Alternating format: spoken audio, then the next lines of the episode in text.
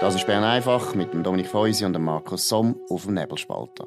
Der Podcast wird gesponsert von Swiss Life, ihrer Partnerin für ein selbstbestimmtes Leben. Das ist der 16. Juni 2021. Bern einfach. In Bern immer noch Session. Dominik Feusi. Heute dramatische Ereignisse im Bundesparlament oder mehr oder weniger halt gleich nicht. Es hat Bundesrichterwahlen gegeben. Was ist das wichtigste Ergebnis? Ja, die SVP hat die Wahl von einer SP-Bundesrichterin verschieben, weil ähm, die verwickelt ist in eine Fischenaffäre am Bundesverwaltungsgericht, wo sie Präsidentin ist. Ähm, sie hat mindestens der Fischensammlung über einen SVP-Bundesverwaltungsrichter zugeschaut. Sie hat vermutlich auch selber äh, mindestens ein Aktenstück in die 500-seitige Fische beigesteuert. Und ähm, das ist an sich datenschutzrechtlich und so weiter, das ist auch Persönlichkeitsverletzung und, und vielleicht sogar strafrechtlich relevant. Aber äh, das Parlament bleibt da eisern, äh, hat den Minderheitsantrag abgelehnt, also dass man die Wahl von der Marianne Ritter verschieben würde. Und man hat gesagt, eben, das ist so lustig, oder man hat gesagt, ähm, man müsse den, den Antrag ablehnen, hat man von links und auch von der Mitte gesagt, weil das eine unzulässige Verpolitisierung von der Justiz sei, oder? Aha, aha. Das ist natürlich lustig, das heisst sowieso ja, also das ja. heißt eigentlich, wenn jetzt ein anderer Kandidat irgendein, eben irgendein Problem auftaucht, dann ist das gerade ein Grund, dass man es nicht bespricht und dass man es ja nicht anschaut, ob etwas ist und sicher gerade die Wahl durchwinkt. Also das ist ja unglaublich unglaubwürdig. Ich meine, wäre jetzt der Richter oder die Richterin eine Kandidatin von der SVP und es wäre rausgekommen, dass sie, ich weiß nicht, bei illegalen Corona-Demonstrationen ohne Masken rumgelaufen wäre, dann hätte das dort sicher Grund genug gegeben, dass man gesagt hat, ja, da müssen wir schon mal noch genauer schauen. Oder wie siehst du das?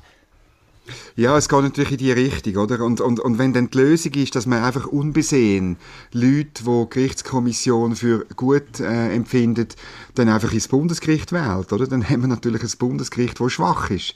Eins, das schwach legitimiert ist. Ich meine, der Skandal wird die Frau Ritter noch weiter verfolgen, oder? Ähm, äh, die Anwälte von dem Bundesverwaltungsrichter haben äh, verlangt, dass sie überall in Ausstand tritt, oder? Weil sie mutmaßlich mitgewirkt hat. Das ist alles wahnsinnig heikel und ich finde einfach, als höchste Gericht muss man Leute äh, wählen, die integer sind. Da geht es eigentlich nicht um eine Verpolitisierung, sondern mit dem heutigen Entscheid tut man vor Verpolitisierung eigentlich schützen, oder? Mhm. Tut, was wissen wir dafür... Ja. Mhm. Was wissen wir denn genau? Was hat sie, was ist eigentlich beleidigt, was sie gemacht hat? Beleidigt ist folgendes, dass sie im Juli 2020 von dieser Fische äh, nochmal 500 Seiten dick aus den letzten sechs Jahren über einen SVP-Bundesverwaltungsrichter, dass sie die Fische auf ihr Pult bekommen hat. Mhm. Oder? Und und sie hat in all dieser Zeit nichts gemacht. Also sie hat weder die, die die Fische geführt haben, irgendwie zur Rede gestellt, du, was machen die da eigentlich, ähm, mhm. was sammeln die da, ähm, und, oder, und auch nicht, auch nicht selber reagiert, inwiefern das irgendwie könnte äh, erlaubt, respektive eben nicht erlaubt sein, oder? Und mhm. das ist insofern ein bisschen problematisch, weil sie, ausgerechnet sie, seit über zehn Jahren Fälle, die das Datenschutzrecht äh, betreffen, tut, ähm, behandeln am Bundesverwaltungsgericht. Also sie kann sich nicht darauf berufen, dass sie keine Ahnung hat von dem. Mhm. Und dann gibt es mhm. auch äh, so etwas wie eine arbeitgeberliche Fürsorgepflicht. Also ich meine, sie hat sich auch müssen vor der SVP-Bundesverwaltungsrichter stellen und sagen, hey, nein, das, das geht nicht. Ähm, ähm, die, die, das, ist, das ist widerrechtlich und das dürfen wir auch nicht verwenden und bitte hört auf, so Fischen anzulegen über, über einen äh, Kollegen, oder? Mhm. Aber was haben denn die eigentlich eigentlich notiert? Was ist denn in dieser Fische gewesen, was so interessant ist? Ja, also es sieht halt wirklich danach aus und wie es der Anwalt von dem Verwaltungsrichter äh, festhält, dass es darum gegangen ist, Material zu sammeln, äh, um ihn loszuwerden. Also das sind ähm, Abwesenheitszeiten oder wenn er sich eingeloggt hat, ausgeloggt hat am Computer, äh, ähm, wenn er sich äh, bei der Zeiterfassung ähm, äh, eingeloggt hat, Ferienabwesenheiten, Mails, wo er sich zum Beispiel, er hat sich aufgeregt über gewisse Kurse, äh, wo so ein bisschen mehr Gespürschmied-Kurse sind für mhm. die Richter, äh, ähm, da hat er sich dann halt eingebracht, äh, er hat offenbar irgendwie gesagt, er fände das nicht sinnvoll, so Kurs obligatorisch zu erklären, ähm, äh, ein Beispiel, also irgendwie hat man organisiert, dass jeder, Angestellte Besuch bekommt von einer Ergotherapeutin oder Therapeut, wo, wo dort beibringen, dass man richtig sitzen Nein. Und er hat zum Beispiel gesagt, äh, statt dass man das Geld ausgibt, könnte man einfach eine Veranstaltung machen, wo das richtige Sitzen für alle erklärt wird. Das ist sicher viel günstiger.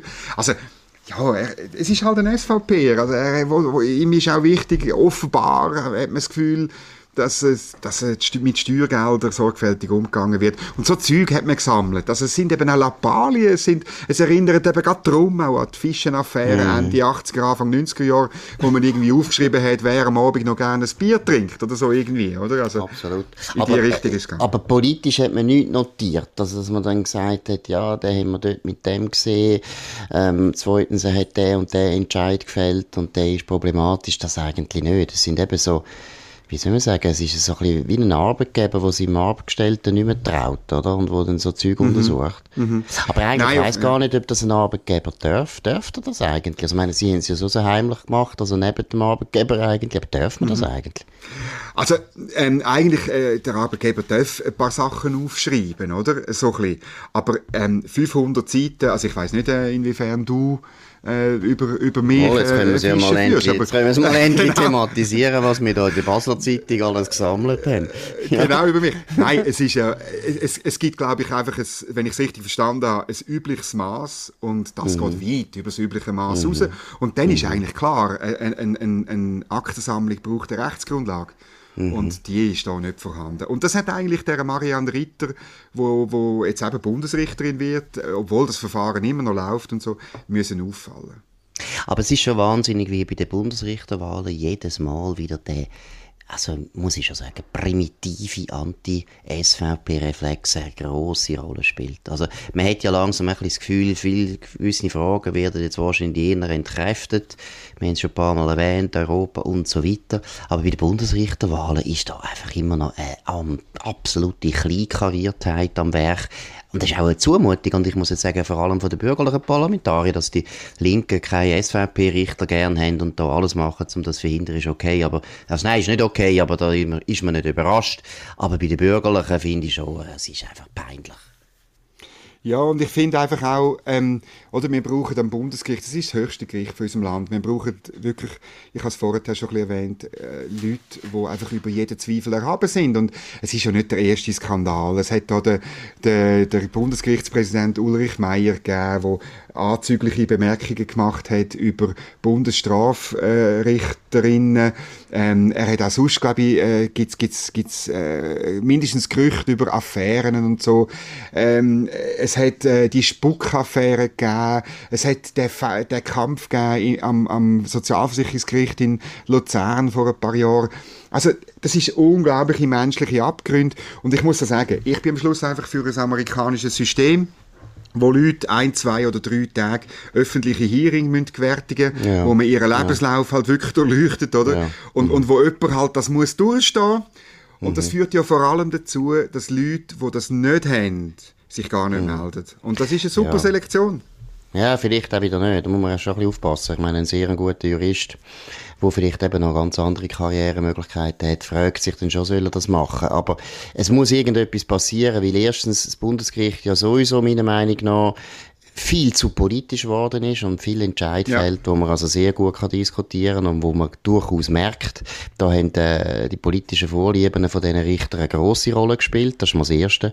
Und das Zweite ist eben, wenn das so ist, und es sollte ja schon sowieso so sein, das Parlament muss seine Aufsichtspflicht und seine Wahl einfach viel ernster nehmen. Und das ist nicht ernst nehmen, was die heute da produziert haben. Das ist nicht ernst nehmen, wenn es eben ernstzunehmende Zweifel gibt an der Eignung von einer Kandidatin, dass man das einfach aus parteipolitischer Blindheit raus dann einfach sagt, nein, nein, das tun wir nicht einmal verschieben. Ich meine, verschieben hätte ja nichts gekostet, dass man das jetzt mal genau angeschaut hat. Und dann hätte man sie auch können entlasten. Wäre schon gut. Aber das finde ich also die Höhe, dass man nicht einmal verschieben ja, und eben, also ich habe es sehr heuchlerisch gefunden, dass insbesondere von linker Seite gesagt worden ist, man müsse die, die Verschiebung ablehnen, weil man sonst das Gericht politisiert. Es ist eben genau umgekehrt. Weil es so hoch politisiert ist, durch links und durch die Mitte, ähm, dürfen wir nicht mehr darüber reden, ob Leute vielleicht das Verfahren am Hals haben und dass man darum sagt, okay, solange die Vorwürfe nicht geklärt sind, ähm, tun wir doch äh, zuwarten. Das heißt ja nicht, dass man sie dann nicht wählt. Absolut. Ja für, oder? Ja, und auch der zweite Punkt, dann schnell der letzte, mhm. zweite Punkt. Ich meine, es ist wirklich die Linke, wie du richtig sagst, wo die aktivistischen Richter eigentlich erfunden hat. Das ist jetzt nicht das Phänomen in der Schweiz, das ist überall so. Überall sind Richter immer mehr am Werk, wo das Gefühl, wo nicht können, im Prinzip Gewaltentraining wirklich richtig äh, durchführen und immer das Gefühl haben, sie müssen langsam praktisch Leg legiferieren. Aus Amerika kennen wir das ganz krass, oder? Wo der Supreme Court eigentlich mhm sehr häufig in der letzten Vergangenheit äh, seine Kompetenzen im Prinzip überschritten hat. Deswegen hat man jetzt auch den Backlash, muss man auch sagen. Deshalb haben wir jetzt eine konservative Mehrheit im Supreme Court, weil eben die Republikaner das sich nicht mehr haben wollen bieten lassen. Ja. Und in der Schweiz ist es ja genau gleich passiert. Das Bundesgericht ist eben politisiert und eben von links her politisiert. Das sind nicht die Bürgerlichen die das gemacht haben. Genau.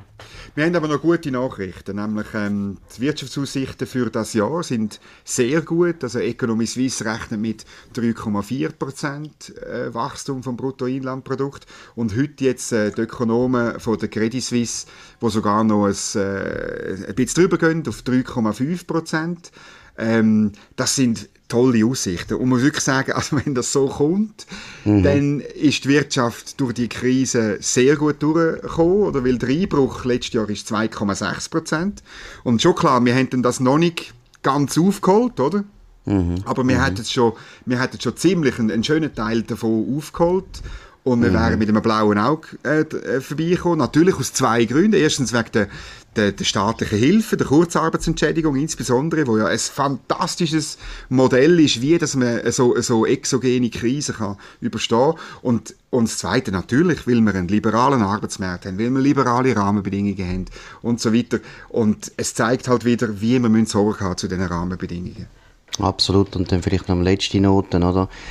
Es war auch eine Corona-Politik die weniger extrem war als Nachbarländer. Wir haben weniger häufigen Lockdown Jetzt tönst du wieder Alain Berset. Nein, aber es ist einfach wahr. Aber es ist eben nicht das Verdienst von Alain Berset. Jetzt kommt der Punkt. Der Punkt ist, es ist eine Kollektivregierung und das hat ja. eindeutig dazu geführt, dass der Alain Berset sich nicht so häufig hat können durchsetzen wie er hätte wollen.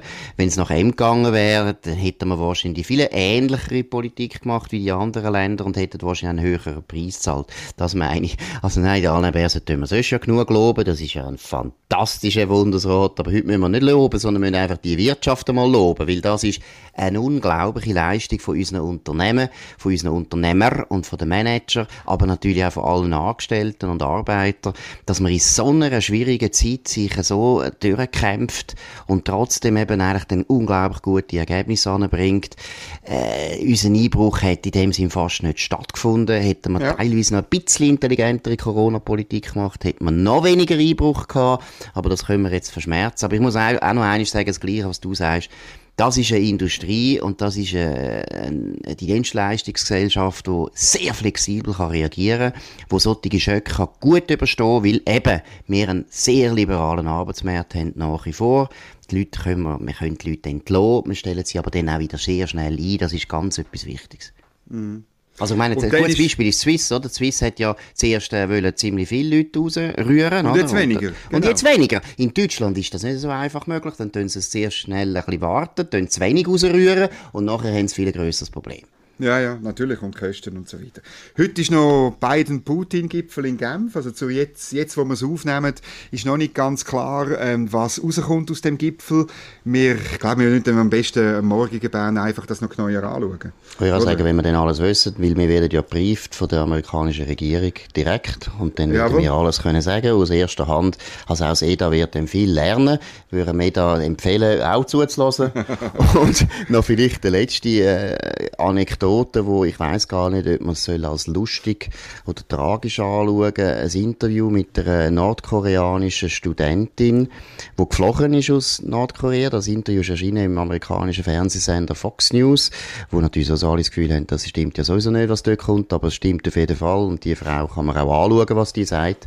Gut, die ist also von Nordkorea, einer der schlimmsten Diktaturen der ganzen Welt, auf Amerika geflogen. Und die ist dort in New York an Columbia University studieren, eine der besten Universitäten von Amerika, auch eine der ältesten.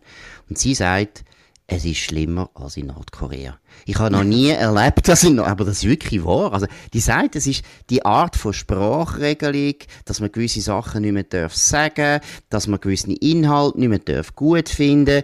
Das hat sie nicht einmal in Nordkorea erlebt. Sie hat zum Beispiel dummerweise einem Professor gesagt, ja, sie fände so die alte Literatur von, von Europa und von Amerika, sagen wir jetzt mal Shakespeare oder sagen wir mal äh, ja. Dickens oder einfach, ja, was wir alle auch so kennen, Jane Austen, das fände sie noch gut.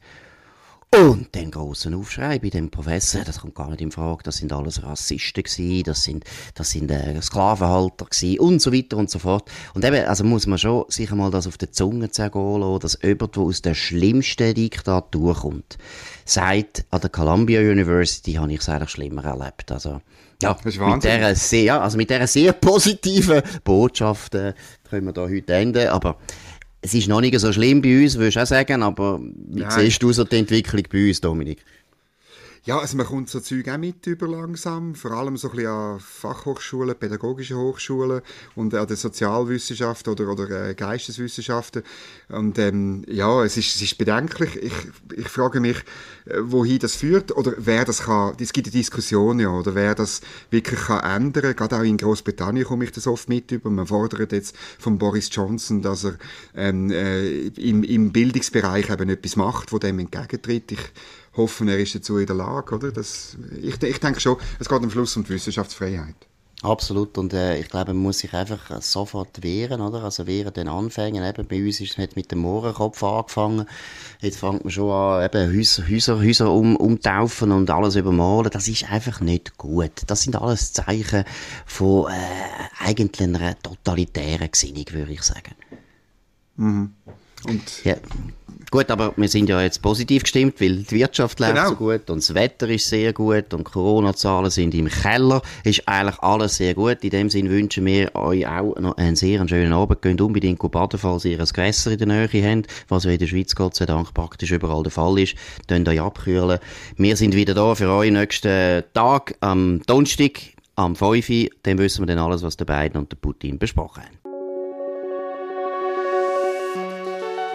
Das war Bern einfach mit dem Dominik Feusi und dem Markus Somm auf dem Nebelspalter. Der Podcast wird gesponsert von Swiss Life, ihrer Partnerin für ein selbstbestimmtes Leben. Den Podcast könnt ihr auf nebelspalter.ch abladen und auf allen gängigen Plattformen wie Spotify oder Apple Podcast und so weiter.